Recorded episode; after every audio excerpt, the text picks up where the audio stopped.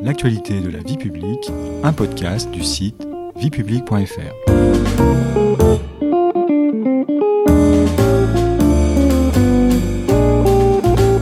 Bonjour à tous, bonjour Stéphanie. Bonjour Patrice. Au sommaire de ce septième épisode de notre série consacrée au municipal, le Grand Paris.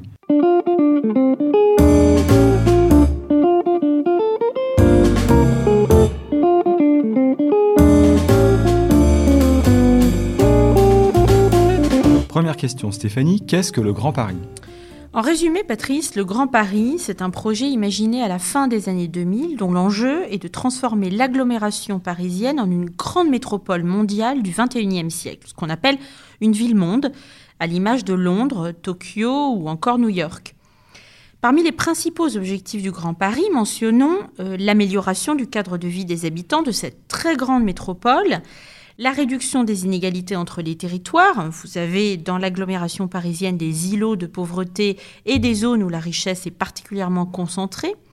Et enfin, un objectif extrêmement ambitieux, bâtir une ville durable, c'est-à-dire respectueuse de l'environnement, peu énergivore et où les moyens de transport doux sont très développés. L'enjeu est tellement important pour la société et l'économie euh, française, il s'agit de la capitale du pays, qu'un secrétariat d'État a spécialement été créé en 2008, le secrétariat chargé du développement de la région capitale. Avant cela, si je ne me trompe pas, dès le 19e siècle, il y a des projets de création d'un Grand Paris. En effet, Patrice, dès le 19e siècle, Napoléon III a eu le projet d'agrandir la capitale. À l'époque, il souhaitait y incorporer des communes voisines de Paris comme Auteuil, Passy, les Batignolles, qui aujourd'hui sont des quartiers de la ville.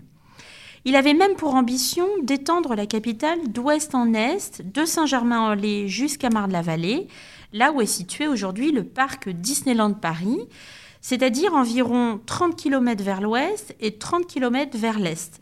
Son idée était déjà de faire de Paris une grande métropole moderne en mesure de rivaliser avec Londres. Ensuite, au début du XXe siècle, l'ambition s'est réduite à l'idée de regrouper administrativement Paris et sa proche banlieue dans le but d'aboutir à une meilleure cohérence des réseaux de transport et à une amélioration de l'habitat, en particulier des couches populaires. Est-ce qu'avec l'ancien département de la Seine, créé en 1790 et supprimé en 1968, qui rassemblait les 20 arrondissements de Paris plus les 80 communes limitrophes des départements actuels des Hauts-de-Seine, de la Seine-Saint-Denis et du Val-de-Marne, on n'avait pas déjà une forme de Grand Paris Oui, c'est vrai. Mais une réforme territoriale euh, visant à réorganiser la région parisienne, voulue par le général de Gaulle, a abouti au démembrement de ce Grand Paris. Mais à l'époque, la majorité des élus du territoire étaient hostiles à cette réforme car ils estimaient que l'organisation d'un Grand Paris était pertinente et avait fait ses preuves. Comment concrètement le projet d'un Grand Paris est-il relancé à la fin des années 2000 une grande consultation architecturale internationale est lancée en 2007, l'objectif étant d'imaginer ce que pourrait être le Grand Paris sur le plan urbanistique et paysager à l'horizon de 20, 30, voire 40 ans. Des équipes pluridisciplinaires qui réunissent des sociologues, des paysagistes, des économistes, des géographes, etc., sont constituées sous la houlette d'architectes, parmi lesquels des Français très connus comme Jean Nouvel ou Roland Castro. Et du côté du secrétariat d'État euh, chargé du développement de la région capitale, des propositions ont été avancées, notamment la création de pôles économiques majeurs autour de Paris, ainsi que la création d'un réseau de transport public du Grand Paris baptisé le Grand Paris Express c'est-à-dire la construction de 200 km de nouvelles lignes de métro automatiques autour de la capitale, comprenant 68 gares permettant de connecter les territoires périphériques entre eux sans passer par Paris. Ce Grand Paris Express euh, doit également relier les grands pôles économiques de la région capitale aux aéroports, aux gares TGV et au centre de Paris. Et ce projet contribue également à la modernisation du fameux RER e que connaissent très bien les Parisiens, le fameux réseau express régional, et au prolongement de certaines lignes de métro. Le Grand Paris, Stéphanie, c'est aussi des projets d'aménagement et de grandes opérations d'urbanisme, n'est-ce pas? Alors, il est prévu par exemple de construire chaque année 70 000 logements sur une période de 25 ans, dont 30% de logements sociaux. Ces logements neufs se concentrent aux abords des futures gares du Grand Paris Express dans le but de désengorger la ville de Paris.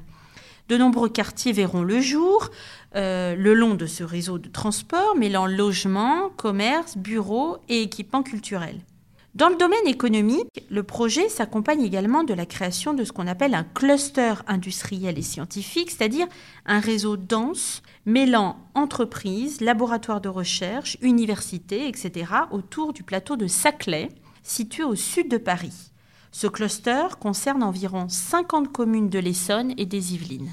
Le Grand Paris Express est un méga chantier. Quel en est exactement le coût? On parle de la facture du siècle. Les estimations initiales de dépenses de la Société du Grand Paris établissaient un budget d'environ 25,5 milliards d'euros en mars 2013. Depuis cette date, les estimations ont été fortement réévaluées puisqu'elles atteignaient en juillet 2017 38,5 milliards d'euros, soit une hausse de 13 milliards d'euros. Un rapport de la Cour des comptes de 2018 a d'ailleurs tiré la sonnette d'alarme sur ce dérapage budgétaire, ce qui a conduit le Premier ministre à demander des mesures substantielles d'économie à la Société du Grand Paris.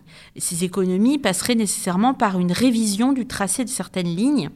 Cela a suscité euh, d'ailleurs l'inquiétude d'élus locaux qui ne souhaitent pas voir le projet euh, se transformer en un grand Paris Express au rabais. À quelle date le Grand Paris Express doit-il entrer en service? Alors l'ouverture des premières lignes commencera en 2024. Alors pourquoi 2024 Parce que c'est l'année de l'organisation des Jeux olympiques de Paris. L'idée étant de relier l'aéroport d'Orly à Saint-Denis-Pleyel où sera installé le village olympique. Et 2030, c'est l'année à laquelle le Grand Paris devrait être achevé et à laquelle les franciliens pourront se déplacer de banlieue à banlieue sans avoir à transiter par le centre de Paris. Mais attention, le projet accuse déjà des retards de calendrier, notamment sur les délais de livraison initiaux de certaines lignes. En fait, le Grand Paris, Stéphanie, n'est-ce pas une intercommunalité à très grande échelle? En effet, Patrice, la métropole du Grand Paris, officiellement née le 1er janvier 2016, est une intercommunalité. Il s'agit de la métropole la plus importante de France puisqu'elle regroupe plus de 7 millions d'habitants. Elle est particulière, vu sa taille. Elle est organisée en 12 territoires d'au moins 300 000 habitants et s'étend sur 814 km, ce qui correspond à 8 fois la superficie de la ville de Paris intramuros.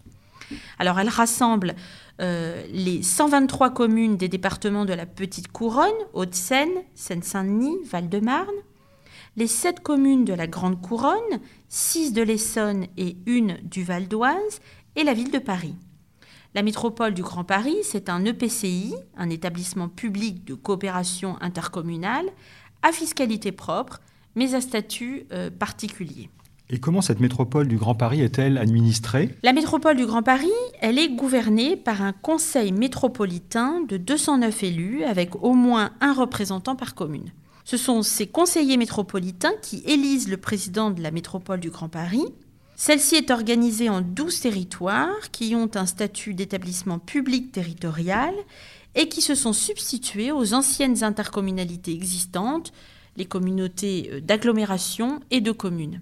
Ces territoires sont gouvernés par un conseil de territoire composé de 72 à 92 membres issus des conseillers municipaux.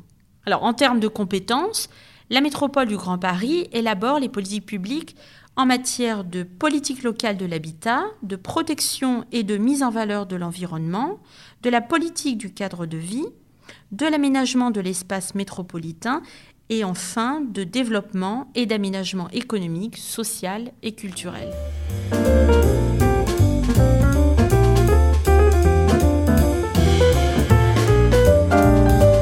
Merci beaucoup Stéphanie, c'est la fin du septième épisode. Dans le prochain épisode, nous esquisserons un portrait des maires français. Vous pouvez vous abonner à tous nos podcasts sur les plateformes habituelles et également les retrouver sur nos réseaux sociaux. Et pour en savoir plus, rendez-vous sur notre site internet viepublique.fr. À très vite. Au revoir à tous, au revoir Patrice.